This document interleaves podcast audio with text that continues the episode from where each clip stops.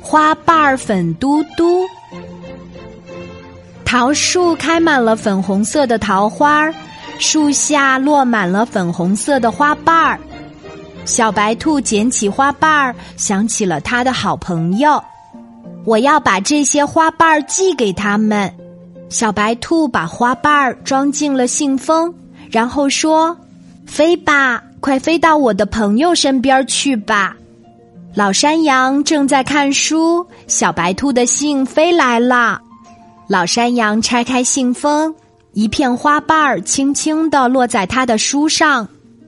啊，多漂亮的书签呀！明天是小花猫的生日，它想要一只好看的发夹，那有多美呀！小花猫正想着，小白兔的信飞来了。小花猫拆开一看，乐得跳了起来。这正是我想要的发夹，还是粉红色的呢。小松鼠坐在树枝上听妈妈讲故事，小白兔的信飞来了。小松鼠见到那粉红色的花瓣儿，兴奋地说：“这把小扇子可真好呀，可以给讲故事的妈妈扇风了。”小公鸡的太阳帽就是小白兔寄来的花瓣儿，小公鸡戴着太阳帽神气极了。小蚂蚁也收到了小白兔的花瓣儿，他说：“这是一条多精致的小船呀，我正好乘着它。”到对岸搬粮食去。一天早晨，小溪边儿走着一支有趣的队伍。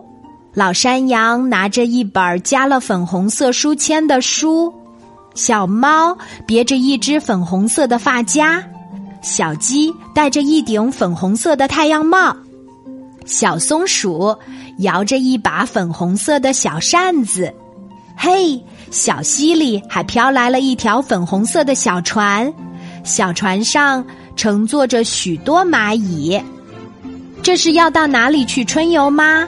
他们说我们要去小白兔的家。小白兔把他们领到老桃树下，说：“我给你们的礼物就是这棵老桃树的花瓣儿呀。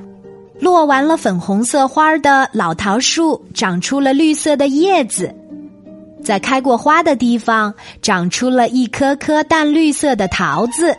大家围着老桃树，唱着春天的歌儿，跳着春天的舞，期待着桃子成熟的那一天。